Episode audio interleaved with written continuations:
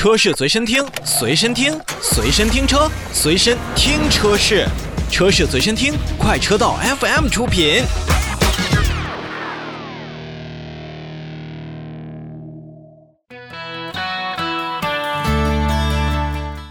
最后，我们来了解一个公益项目。在二十六号的时候呢，中华慈善总会携手江西五十铃，共同举办了点亮计划公益活动的捐赠仪式。那么这个捐赠仪式呢，江西五十铃也是向中华慈善总会捐赠了一百万元的公益善款，为全国十余个欠发达的村镇建设太阳能的路灯。根据规划呢，此次的路灯的捐赠范围会覆盖江西随川、湖北恩施、云南文山和四川攀枝花等地的十余个乡村。点亮计划的实施也将为在这十余地的居民夜间的出行提供。更大的一种便利，可以说从革命老区到西南的边陲，从巴蜀之乡再到蜀中大地，点亮计划的公益之举也会点燃很多村民们最深切的这种脱贫的希望，带动更多的这种社会的关注。其实江西五十铃它并不是一个历史非常悠久的一个品牌，它成立于二零一三年，也是经历了七年的一个经营沉淀。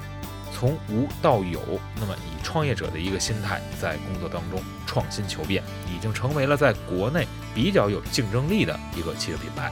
那么在二零一四年的时候，首款产品 D Max 的下线上市呢，在短短四年之间。已经实现了行业排名第四，并且实现了销量的成倍增长。在今年二零二零年一到九月份呢，也是稳居了合资皮卡的销量第一。而且在去年的五十铃全球大会上，江西五十铃以五十铃全球合作伙伴体系排名第一位的销售增长率，荣获了五十铃中国区历史当中唯一一个全球商业大奖。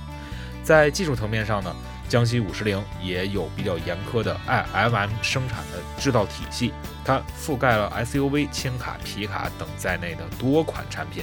并且呢，也是实现了全系的国六排放。虽然总体的销量并不及几个国内的大厂，但是江西五十铃还是以自己的实际行动去印证着企业的社会责任。那这一点上，我觉得还是值得去点赞的。所以大家在买一些皮卡，或者说是想购买皮卡的时候，除去我们看到的几个非常，呃具有代表性的车型和品牌之外，也不妨到就近的江西五十铃的 4S 店去看一看，没准他们的皮卡也会更吸引您呢。